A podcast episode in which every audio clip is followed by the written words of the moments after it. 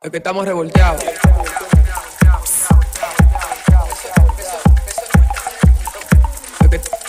Es estamos revolteados. Bueno, bienvenidos a su podcast de Revolteado Live y podcast con ustedes. Ámbar justo de este lado y nos acompaña Yamile Aziz. Hello. Natalie Romano. Hola. Y una invitada, mentira, mentira, Vera, Vera Peralta, que también pertenece al cast. Que la jalamos de revolteado. jalamos, La sí. robamos. Programa de televisión. Porque yo creo que esto hay que como que entenderlo. Esto, yo, esto Sí, porque hay, hay como separarlo, como que separarlo. Revolteado Live, programa de televisión, martes de 3 a 4 de la tarde por el canal 54. Tenemos a Ramiro y a Vera que están a veces, porque mira, por ejemplo, hoy como Vera está aquí en el podcast, solamente en el live en el canal. Y luego en el podcast podcast hay otro grupo de chicos, que el que ustedes vienen escuchando ya. Y a veces, pues, Vera se introduce, Ramiro sale, pero Ámbar y yo estamos los dos Estamos ahí. fijas, estamos fijas. Nos robamos a Vera porque Nicole y Julio nos han sacado los pies. Mentira, andan por los países. Me pusieron saben. renuncia, yo le firmé. no mentira, están de viaje. Pero bueno, hoy el tema, hoy no hay tema. Hoy vamos a hablar de vainas que no han pasado. Entonces. eh, Un podcast muy femenino. Sí, sí, hombre. Ay, sí, güey, no hay, no hay Girl masculina. power. Entonces, mis hijas, yo estaba pensando así como en mi casa acostada. Y dije, señores, crecer conlleva mucho. Y a uno nunca le dijeron como que muchas cosas que uno iba a tener que pasar. Siendo gente grande. La Y a mayoría. veces, sí, no, y a veces uno, uno como que cuando estaba niño decía, yo quiero crecer para ganar mi dinero, para no, salir de fiesta, que qué sé yo. para no, tener- yo, a para esa no tener que pedir permiso para Sí, ir al sí, sí. cine. Y entonces yo quiero cogerme a mi carajita y darme como tres pecosas, porque nadie ha dicho que esto es lindo ni fácil. Yo a los 25 pensaba que iba a estar, mi amor, casada con hijos, viajando el mundo. millonaria. Oh, gracias, muy Millonaria. bien. Espérate, otra cosa, señores. Uno ve, como- yo no sé si es algo generacional o qué, pero a la edad de uno, ya nuestros papás estaban casados, paridos, ya, porque ya habíamos No, nacido. y con negocio caminando. con negocio caminando y yo me veo en un espejo y es como, es que yo Y no me imagino emi- teniendo un muchacho en este momento Never de in mi vida. Y habían emigrado y toda O la sea, cosa. Todavía al sol de hoy yo tengo una crisis existencial como cada 15 días. ¿Cómo voy yo a decir que también a, te- o sea, A veces, muchacho. Ámbar, te, te voy a decir una cosa. Ah, señores, que ustedes sepan que Ámbar es madre de aquí, madre de, de nosotras cuatro, es la única madre. Hermana, mire, yo la admiro. Porque yo no me imagino yo ni que con un muchacho arriba de toda la cosa que también uno tiene y tratando de josearse la vida. O sea, tú estás loco. Es fuerte, fuerte. Eso se toma, eso... a- a- eh, uno dice así hasta que lo tiene, ¿tú entiendes? Ya después que tú lo tienes, como una extensión tuya, ¿tú entiendes? Como que tú no, no ves un hijo nunca como una carga o como algo... No, obvio, de allá después de que No, bueno, como pues algo ya. de que, que es difícil aparte de lo que tú hagas. Uno lo ve así cuando no tiene hijos, pero cuando no tiene hijos, uno simplemente se aprende a, a magullarse la todita y a... ¿Qué hacen? a magullarse la todita y uno aprende a sobrevivir. Señores, yo no, yo no me imagino yo con un muchacho en este momento. No, para nada. Y Ámbar, yo. que es madre, señores, la admiro, la quiero y la Yo también. respeto. Porque no solamente está joseando la vida a otro nivel, sino que también está responsable de un individuo, una individuo. Yo me voy más lejos. De Yo dos como, patas y perso- dos como, brazos. como persona soltera, yo me voy más lejos. Yo no me veo ni con pareja ahora mismo. como que eso es como que un trabajo para mí. Es que te voy a decir una cosa. Honestamente. Es que las parejas, con todo y todo, te, Te consumen un tiempo. te verdad. consumen un tiempo que si tú no estás dispuesta a dar y a entregarte, óyeme, y, y el proceso de autodescubrimiento y de conocernos a nosotros en estos 20 años, o sea, cuando hablamos de los 20 es de los 20 a los 29, a, a veces hay procesos que requieren de soledad. Claro. Y cuando uno tiene una pareja, muchas veces las parejas pueden ser un poco... eh, no es que consumen energía, Pero porque se puede compartir. atención. La energía se puede compartir entre parejas, pero si tú no estás muy segura de quién tú eres, de qué tú quieres, de hacia dónde tú vas, qué tú quieres lograr con tu vida, con estos años que tú estás forjando, porque tú ves una cosa, en los 20 tú construyes, para en los 30 recoger, en teoría. En teoría, porque yo no voy a estar joseando del 7 de la mañana a 10 de la noche a mis 30 años, donde ya yo se supone que voy a estar, en teoría, casada, en teoría, pariendo, en Ah, teoría. Pero ahí es que tú comienzas a gastar de verdad y tienes que volverte a Bueno, buscar feísima. Pero para eso, para eso están los 20. También no es cuestión solamente de, de que tú no quieres tener pareja porque tú no sepas quién tú eres, qué sé yo. Eso también. Eso también, o sea, eso, eso es parte. Sí, pero miren, yo creo que no fuimos en sentimiento. Yo voy a contar la primera experiencia de esas cosas que nunca nos dijeron cuando teníamos 20. Eh, señora, a mí nunca me dijeron que uno iba a pasar tanta lucha para conseguir trabajo. Entonces, a mí lo que me da pique es, ¿verdad? que cuando uno está empezando y uno está saliendo de la universidad y que va a empezar a trabajar, señores, conseguir el primer trabajo es un lío porque tú vas y haces tu entrevista y todo, súper nice, y te dicen, di que, ¿y dónde tú has trabajado anteriormente? Y tú, bueno, no, en ningún lugar, porque supone que hello, estaba primera estudiando, experiencia, ajá, ajá. eh, no, no, no podemos porque necesitamos a alguien con experiencia. Si no me la das, ¿cómo la voy a tener? Dímelo. Entonces, eso a mí me estresa mucho. Entonces, full. Es no tienes real. experiencia, pues vamos, te vamos a coger como pasante. Señores, aquí explotan los pasantes. Y te pagan una miseria. No te pagan, O o, no te sea, y pagan. para colmo, tú haces el trabajo que tú tienes que hacer y el que va por arriba de ti también tiene que hacer el trabajo a él, porque tú eres pasante y tú tienes que pasar por todos esos departamentos. Es un pasante. Loco, o sea, esa vaina a mí me estresa y también yo ahora mismo eh, tengo 25 años y realmente no me puedo quejar de cómo estoy en mi vida profesional, pero yo me puse a pensar el otro día, yo tengo cuatro trabajos, yo no sé cómo yo me divido el tiempo para eso, pero lo puedo lograr, gracias a Dios.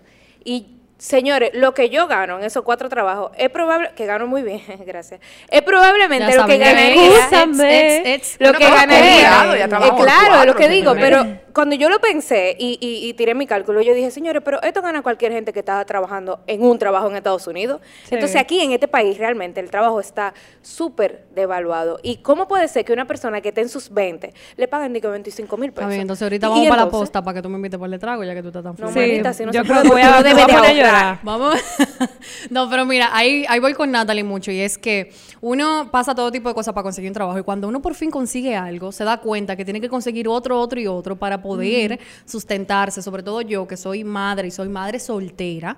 Entonces yo, señores, eh, no me estoy quejando porque ahí donde la gente como que para mí se equivoca, como que dice, ay, yo no voy a tener hijos porque que los hijos se gastan, que qué sé yo, pero usted lo busca para la bebida también, usted lo puede buscar para los pampers, esa es mi opinión, pero no es menos cierto que cada entrada de dinero para mí es un como drenaje o, o, no sé, ahí yo tengo que salir huyendo que si falta esto, que si falta aquello, o sea, es, es muy fuerte, entonces yo me veo en la obligación de literalmente estar como en un pluriempleo porque tengo que eh, buscarme el moro a mí y la leche a mi hija y lamentablemente es así y es difícil y esto nadie me lo dijo. Y claro yo me lo busqué porque yo soy mamá pero lo que quiero decir es que ni siquiera tu mamá que, que es madre también te, te dijo muchas cosas o mucho lo proceso a lo mejor para que tú lo pasaras a tu manera y no asustarte.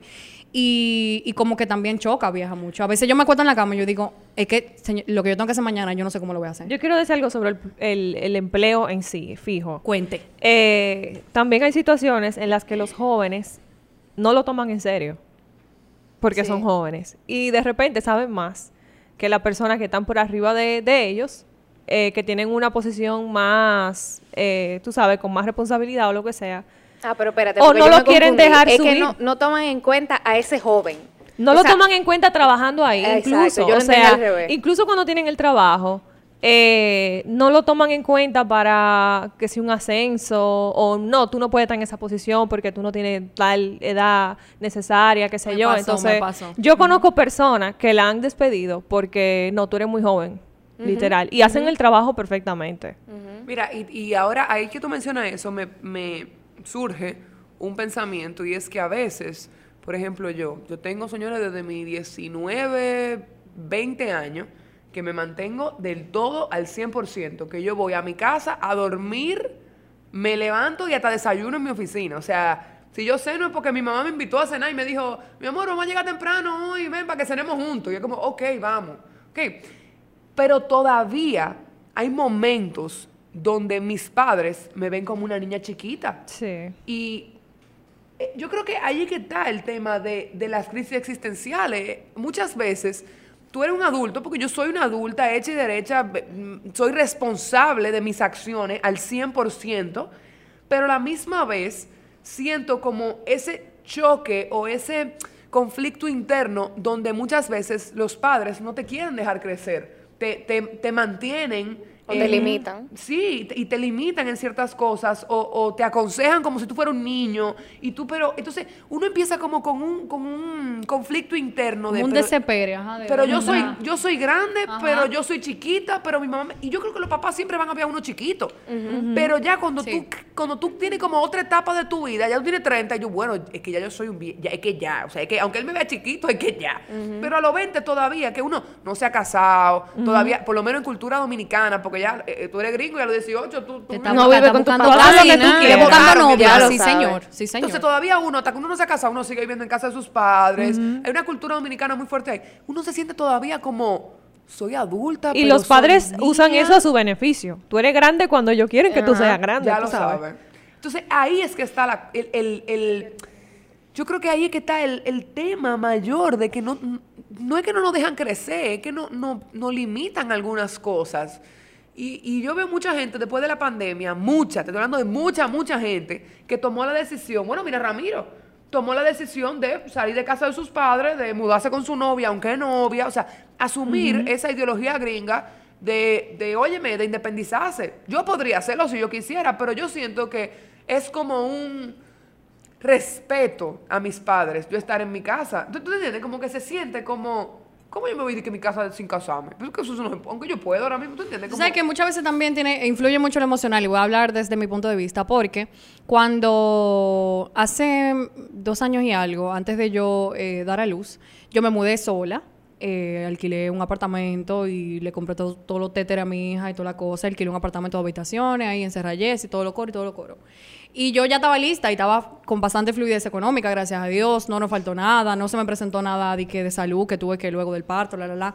Y yo tuve un camino perfecto, lo que yo pude haber seguido ahí. Tú sabes qué? que yo tuve una crisis emocional tan, tan, tan grande y tan drenante luego del parto por una depresión postparto que yo, señores, yo no podía ver mi casa. Y esa casa, ese apartamento mío y de mi hija, ese, era mi anhelo.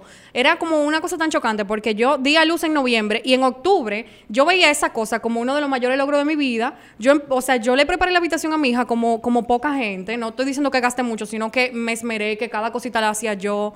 Todo lo de, lo de la niña y todo lo que, lo que nosotros hicimos para recibirla fue también mi mamá y yo. Entonces, eh, de repente, no sé, a mí me entró como una depresión postparto. Y, y yo me vi tan comprometida emocionalmente que yo le dije a mi mamá, o tú vienes para acá y duermes aquí, o, o nos mudamos juntos otra vez. Porque yo no voy a poder. Y yo, señores, ya tenía todo listo, todo, bueno, ya, ya, yo vivía ahí todo, ya, yo pagaba mi cosa y me mantenía yo solita. Yo no vivía, nunca he vivido con más nadie que no sea yo. Y, y mira, esa vez no, no funcionó. Y anteriormente yo había vivido sola y sí me había funcionado, porque yo a los 19 me mudé sola también. Entonces, es como una, no sé, como que también lo emocional eh, infiere mucho. Y si tú no estás preparado para salir de tu casa o de casa de tus padres a cierta edad, se te permite y se te, y se te entiende. O sea, yo ahora mismo, no es que ni siquiera quiera, porque ahora mismo yo puedo volver a estabilizarme en otro apartamento, qué sé yo, pero la crisis en estos momentos no me lo permite, porque yo tengo que priorizar. Pero hay un asunto, lo que quiero decir es que hay un asunto muy como sentimental, como muy personal eh, de cada quien, y hay que estar, señores, para vivir solo, para mantenerse solo, para todo eso, hay que estar sumamente preparado emocionalmente y mentalmente, más que física y económica, emocional y mentalmente, porque no es fácil y eso a mí no me lo dijeron. Eso a mí no Ah, me lo espérate, dijeron. Es muchas cosas que no. ¿Sabes que También ahí es que ya hace la crisis de los 20. Son todas. Uno empieza a hacer todos los tablazos con todas las cosas que nadie nos dice. Nadie nos dice que de un día para otro, lo que tú pensabas que eran 10 pesos, de repente son 30 y tú no sabes de dónde tú vas a sacar esos otros 20 pesos. Y de repente hay más problemas y más problemas y más problemas, pero la vida sigue. Y es como poder aprender a entender que, aprender a entender que por más difícil que la vida se va poniendo, siempre va a haber una salida si la buscamos, porque usted se queda acostado en su casa llorando, nunca la va a encontrar. Y yo creo que ahí es que está los 20 años, en tú entender y crear los sistemas de tu propia vida para tú salir de esos huecos que tú siempre vas a caer, pero cómo tú mismo te vuelves a levantar. Y, y tú vas creando esa metodología de caí, pero me levanté, caí, pero me levanté, que yo no sé si es la vida entera, Se llama apren- aprender a desaprender. Claro, eso. totalmente. Y yo no sé si eso es la vida entera o si eso es lo que los 20 años nos están enseñando a nosotros para que todo empiece a fluir a partir de los 30, de los 40 y más adelante. Y No yo creo, sé. yo creo que lo que lo hace más difícil es que todos los estamos haciendo al mismo tiempo. Totalmente. No eres tú solo, es todo el mundo. Totalmente. Es una fase muy, muy... eh, eh, marcada. Como universal. Y como que también, como dice Vera, como lo estamos haciendo todo al mismo tiempo, como que yo ahora mismo no conozco una persona ni siquiera mayor a mí que me diga, mira, tú sabes cómo tú sales de este problema, así, así, así, o tú sabes cómo, porque estamos todos en el mismo proceso, por lo menos del- del- de mi grupo. Y entonces tú le preguntas a tu mamá o a tu tía y te dicen, bueno, mija, lo que pasa es que mi tiempo eran otros, yo me casé. no, no, no. Y me, y me sacaron de mi casa, ya cuando o sea, yo me fui de una casa a otra, ya tenía todo listo. Al revés, o sea, vieja. wow. Te dicen, tú te estás quejando mucho. Eso no es nada, es un disparate. Óyeme, yo me iba, yo me Pero iba a quédate pie. aquí, aquí, ¿quién te está votando? Yo me iba a pie a mi casa y yo, ¿quién te está ok, votando? No, gracias. no, mi papá era, mi papá crió hasta leones, según él, astronauta, cargaba Espérate, vaina, o volvemos ocho a lo kilómetros para el colegio, o sea, Exactamente. O volvemos a lo mismo, como estamos tan empeñados en ya que nos reconozcan como adultos, en que nos entiendan como adultos, entendemos que si vamos con este tipo de situaciones de nuestro padre, que no es que está pasando nada malo, es simplemente una situación que nosotros no sabemos lidiar con ella. No, sé No, qué. un buen consejo no No vuelven a, a, a- a- pra. Lo mi- Usted no, y es te un minimizan, te minimizan mucho. Yo siento que te minim- minimizan mucho la y situación. Entonces nosotros mismos a veces no nos damos el chance de abrirnos con ciertos temas con nuestro papá porque sentimos que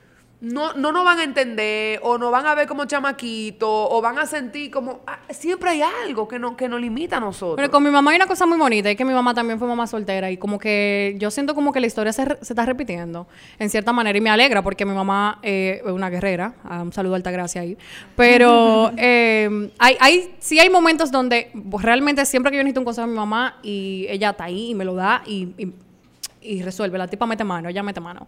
Pero igualmente hay otras situaciones que, como dice Yami, uno no se lo, no se lo quiere contar a sus padres o, o la quiere vivir de otra manera o la quiere vivir con un novio y no sabe cómo decirle a los papás porque hay papás muy estrictos.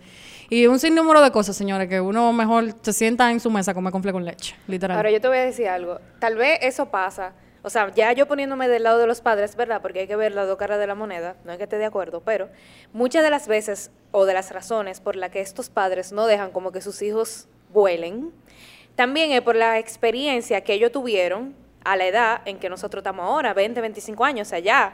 Mi mamá cuando tenía 20 años, o sea, obviamente me tenía a mí, pero ella era una mujer, o sea, ya ella trabajaba, tenía toda su independencia económica, eh, vivía sola y probablemente eso es lo que a ellos le haga ver a nosotros ahora como que, bueno, tú vives todavía conmigo, tú todavía estás en la universidad. O sea, antes la gente se graduaba loco tempranísimo de, de la universidad, a, a los 17 ya estaban fuera de la universidad, entonces como que... No, pero que ¿Cuál te es la digo- risa? Que no estoy que yo te puse un pote de hace Sí. Ay, Dios mío, qué difícil. Estamos tan femeninas que tenemos, vamos a hacer un y te voy a salón. decir una cosa. A veces uno tiene situaciones, por ejemplo, eh, mi mejor amiga de toda la vida del colegio. Señores, para mi papá y mi mamá, eso es otra hija. Eso es otra hija. Y que yo le venga, que yo me venga a desahogar o yo venga a contarle algo que me De pasó con esa amiga, ellos lo van a coger o muy personal o le van a coger Bueno, beef o tirria. mami lo coge muy personal, Y esa no es la idea. personal. La idea es simplemente, me está pasando esto con fulano. y Si con tú, si yo le digo algo malo de ti a mami, Ya. eh, Te- bueno, Eh, eso es como la Mami mafia te saluda diferente, mami te saluda diferente todo. Leona. Y tú Sí, puedes, yo puedo seguir hablando con la persona y, ah, tú estás hablando con fulano. Ajá. Pero, pero igualmente como madre igual doy testimonio y que entiendo eso, porque es que uno con los hijos, Claro, señores, Mamá leona. uno, uno defender. trata de proteger a sus hijos. O sea, a veces yo incluso, la mía está pequeñita y yo, y yo, o sea, eh, señores, yo a veces estoy así en mi cama, casi levitando, viéndome 10, 15 años, cuando mi hija esté más grande, yo lidiando con los mismos problemas que, Claro. que ella tendrá, que fueron míos también. Y, y pretendo hacer lo que, lo que conmigo a lo mejor no fueron, tú sabes, pero con los hijos uno siempre trata de, de protegerlos mucho, de, como mamá leona, como dice Yami. O sea, yo a la mía incluso la corrijo y a veces me da tanto que me le río y le, y le busco el lado y qué sé yo. ¿Por qué es eso? Es, es una protección. Espérate, ¿y a dónde voy? Entonces, yo, que tengo 25 años, quiero desahogarme con mi mamá con la situación que me está pasando con mi amiga Ámbar. Pero no quiero que mi mamá le coja bifa a Ámbar. Pero no puedo hablar con Ámbar, que es mi amiga del alma de toda la vida, porque estoy quilla con Ámbar. Entonces yo me quedo como en un espasmo ahí, como pensando, ok, te digo que honestamente no tengo con quién hablar, porque yo, yo personalmente no soy una persona chimosa. De a contarle a No. Claudia lo que me está pasando con Ámbar, porque no es la idea. La idea es que No, y que quede- después, después se sale de ahí, entonces también tú tengo un lío. Me ha pasado, me Entonces, ha pasado. Tú te quedas ahí. O sea, ¿qué, qué yo hago? Yo, yo, Yamile, yo me apago, loco. Yo me quedo acostado hoy tres días. Yo es que yo no sé ni con quién hablar. Es que yo No, sé no, qué eso malo, ya me eso malo, eso es malo. Yo realmente, mami, como yo sé cómo ya es, yo le hago su preámbulo y le digo, Pero no, lo que pasa es que tengo una situación con, con otra gente, entonces mira, lo malo de esta gente, esto y lo otro, pero nunca le digo, di que Yo no tengo puedo, un maldito pique. yo no puedo, yo no puedo hacer eso hablando con mami porque ella inmediatamente sabe de quién yo estoy hablando. Pero es que esas Fulanita. son Sí. Crisis Ella sabe todo. existenciales. Esas son las Sí. crisis existenciales, señores, donde tú no tienes con quién hablar, donde te quieres desahogar y no sabes con quién desahogarte, donde tú quieres ser grande, pero todavía te sientes como un muchacho porque vives con tu mamá y tu papá. Pero tú tienes dinero, pero no tu, tu suficiente dinero como el que tú quisieras tener. Pero tú trabajas 16 horas al día. O tú pero- tienes dinero, pero tienes que gastarlo en cosas en las que tú no la quieres gastar. No, literal. O como me dijo un amigo mío, de verdad, o sea, el amigo mío, su mamá está desempleada. Él, gracias a papá Dios, tiene un excelente trabajo ahora mismo. Él es él y su mamá, mamá soltera. Señores, él paga la luz, el agua, la comida, eh, eh, to- el alquiler, todo de su sueldo. Entonces, como él me decía, mira, yo quisiera irme de fin de semana con ustedes, pero no puedo. Y ahí uno, uno le da golpe, se le da golpe de pecho y le da gracias a papá Dios que, tiene uno todavía está bien, papá ajá. que resuelven por lo menos esa cosa. Entonces uno cree que tiene crisis existenciales, pero hay gente que está mil veces peor que uno. Claro que sí. Siempre hay alguien peor que tú. Eso es así. Entonces, la crisis, las crisis, de las crisis nace, o sea, Se no aprende, hay se de aprende, loto sin, sin, lo- sin mud, sin, sin tierra. No, señores, las cosas no crecen sin, sin, o sea, no hay flores sin lluvia. Sí, y claro, y yo quiero que también la gente no crea que nosotros vinimos aquí a sentarnos a quejarnos. No, No, es. Pues eso. sí, no. yo vine a Sino que sí, o sea, obvio, a desahogarnos, man. Ahora no bebemos una cervecita. Pero lo que quiero decir es que.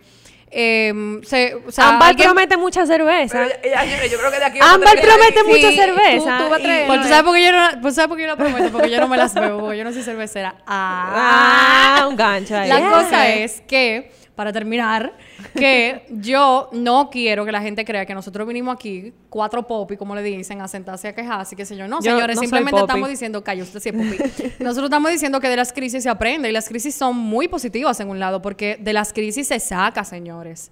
De las crisis se saca. Y muchas de las cosas que incluso ustedes consumen hoy en día, si nos vamos a temas así profundo, eh, eh, eh, profundísimos, muchas de las cosas que ustedes incluso consumen salieron de un tiempo de crisis muy agudo en un o tal país. Y es así, de la crisis se saca mucho, mucho, mucho y se aprende mucho.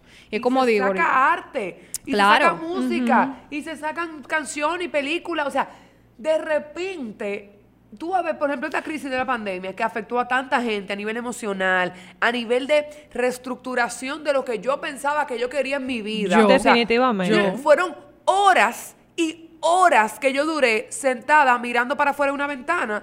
Que yo tenía, yo creo que desde mi otra vida que yo no hacía eso. Y yo creo que al revés, Pensando en lo que yo quiero en el futuro. al revés, yo duré dos años queriendo hacer algo.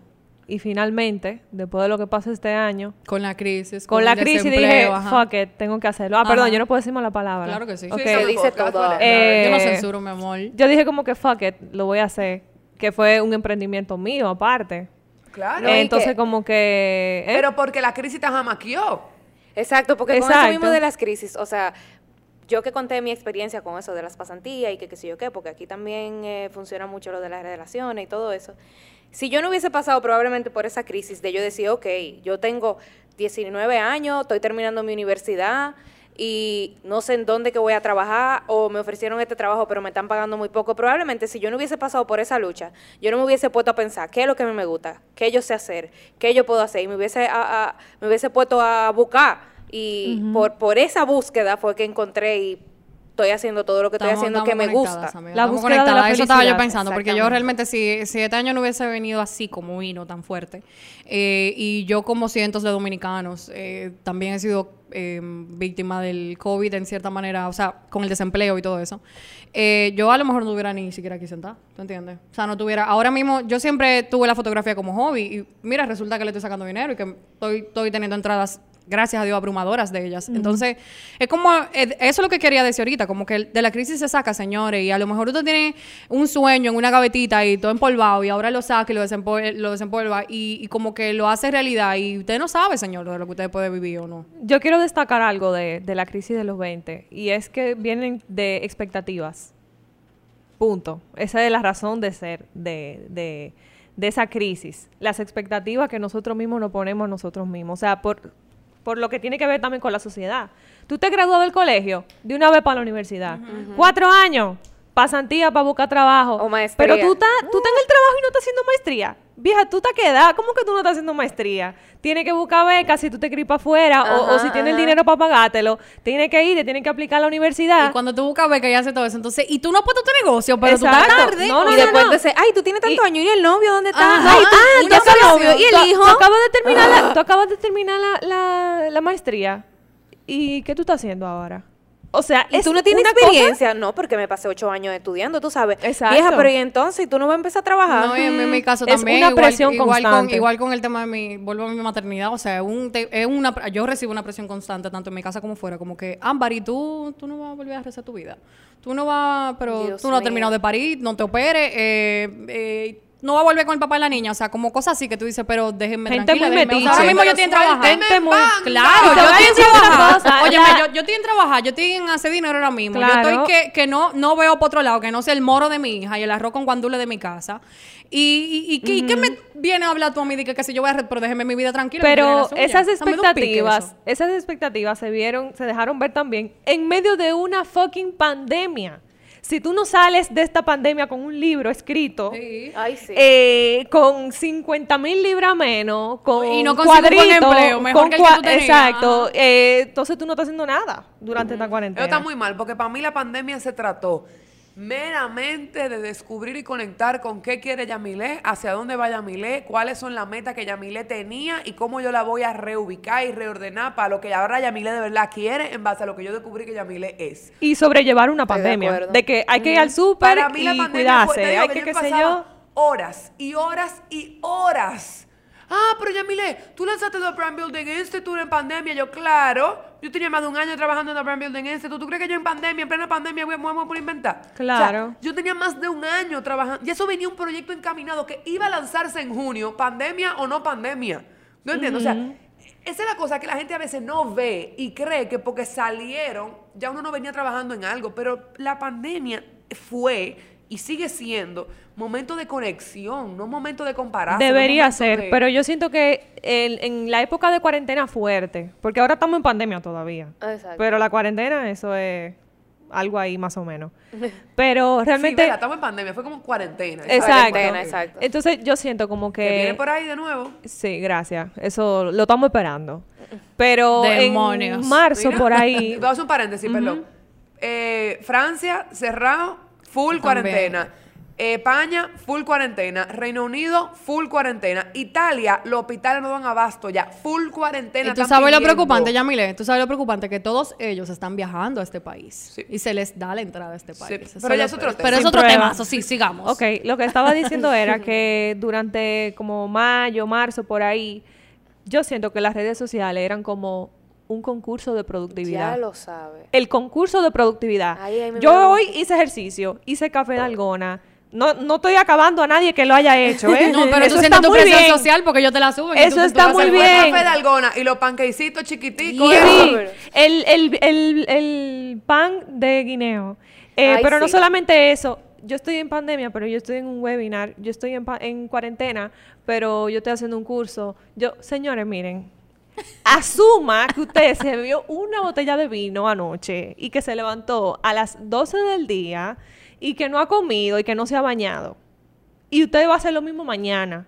Porque usted no tiene nada que hacer y todo está cerrado. Y tú lo que tienes que estar pensando es, miren, ¿a qué hora que voy al súper? ¿A qué hora que hay menos gente en el ¿Te ha súper? pasado eso, güera, que te levantas a las 12? Claro de que una- Ay, pero a todito, claro que. Claro. Yo, si tú supieras que cuando yo bebo vino, que no es tanto, porque yo, Sí, yo, no yo, me, yo, yo no puedo Por eso beber me tanto. pregunté. por eso la Yo me levanto temprano. Yo no puedo. Yo, yo, Señores, pero yo no entiendo. vale par de veces y no me bañé. No, pero DH, llame. DH, Y llame. no me No, da pero... vergüenza decirlo porque No, me pero va a negar. hay una, no, no, tú- jamás, mi amor, pero yo y mi hija y yo amanecíamos aislados tranquila ahí con los pampers llenos y todo. Pero bueno, escúcheme, hay una presión también que hay- para mí es muy fea, eh, de eso que dice Vera, y es que yo tengo amigas, por ejemplo, obviamente no voy a decir nombres, eh, que siguen como en sus empleos desde siempre, como que siguen Que no conservando sus no- empleos. no tuvieron- Exacto, no tuvieron como ese problema. Y, y Mierkina, uno lo aprecia y los felicita porque uno no quiere que a nadie le vaya mal, independientemente de cómo te esté yendo a ti, o sea, uno no desea eso. Pero, eh, de repente, yo que siempre soy una persona que me he levantado a las 7 de la mañana, 6, para estar en una oficina a las 8, Vera que eh, tuvo una institución conmigo también lo sabe, sabía que está a las 8 allá para salir a las 4, yo iba a otro canal para salir a las 7 de ahí, para luego entrarme en tema de maestría o, de, o, de, o la cosa en la universidad. O sea, yo llegaba a mi casa a las 9, 10, fácilmente. Y yo me iba de mi casa sin ver a mi hija y cuando llegaba la encontraba acostada. Y ahora resulta que yo, por ejemplo, hoy me levanto, me escribió una amiga, dije, diache, qué difícil levantarse temprano, no sé qué. Y yo como que full. Y yo le respondí como a las 12.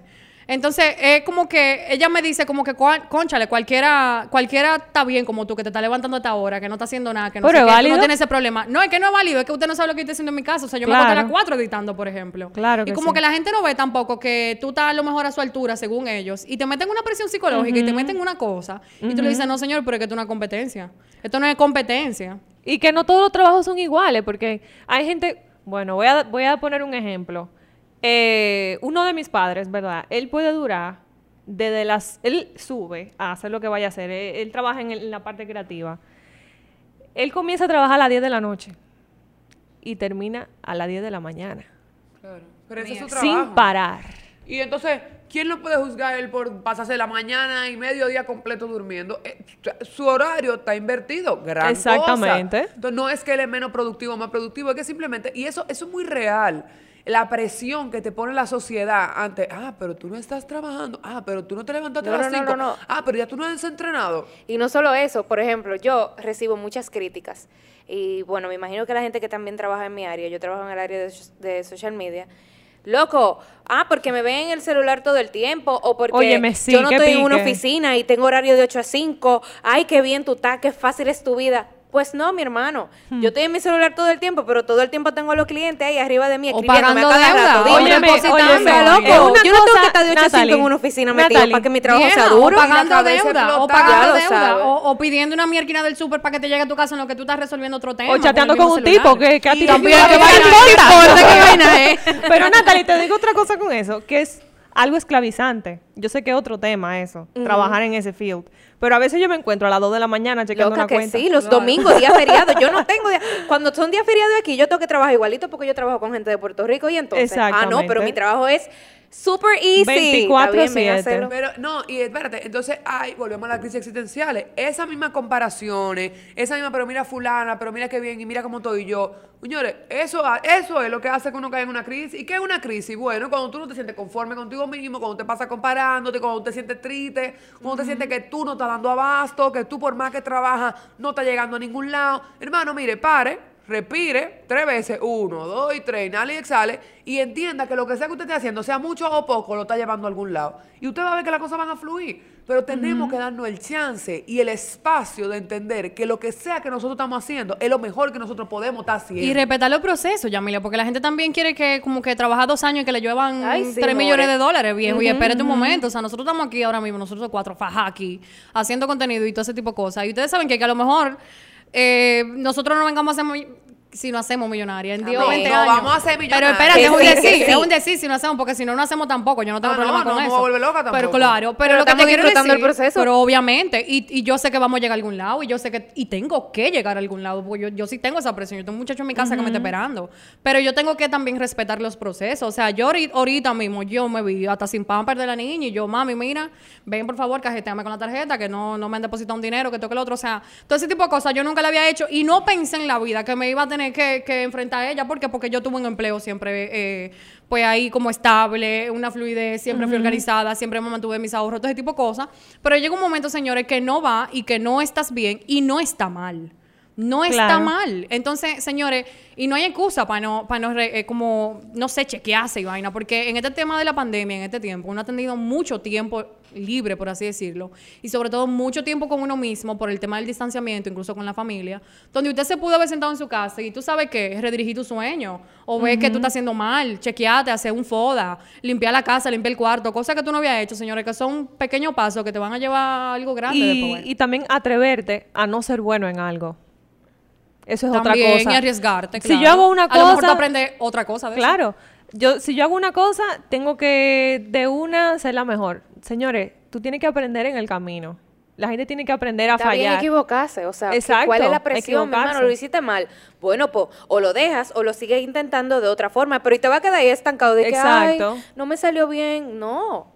O no hacerlo de que para nada, de que porque te va a ir mal. Miren, se nos está acabando el tiempo. Yo sí siento que este es un tema que podemos hablar cinco horas de él, porque cada uno tiene diferentes vivencias, eh, ha tenido diferentes crisis existenciales por diferentes temas, pero lo que yo sí sé y a la conclusión que hemos llegado en el día de hoy es que no se comparen y lo que sea o cual sea, que sea su proceso, acéptenlo, quiéranlo y hagan lo que sea que tengan que seguir haciendo bien, con amor, y yo siempre digo que la verdad siempre gana. Si usted sigue haciendo el bien, sin hacerle daño a nadie, y también se da el chance de tomarse dos y tres días para descansar, para limpiar la mente, para entender y restablecer objetivos, pues hágalo, que no está mal. No está mal. Y, y sepa que así como usted tiene una crisis existencial, probablemente otra persona también lo esté. No hay problema con eso. Hay días que estamos bien y hay días que estamos mal. Bueno, Así es. creo que hasta aquí llegamos en el día de hoy con Revolteado Live Podcast. Eh, fue un honor para mí compartir con ustedes, chicas, en este podcast bien femenino.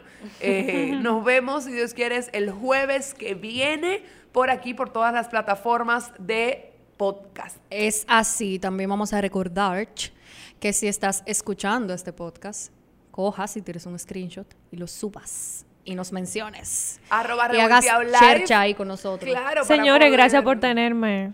Ay, Ay, gracias. Señores, gracias, nos vemos. Bye. Es que estamos revolteados.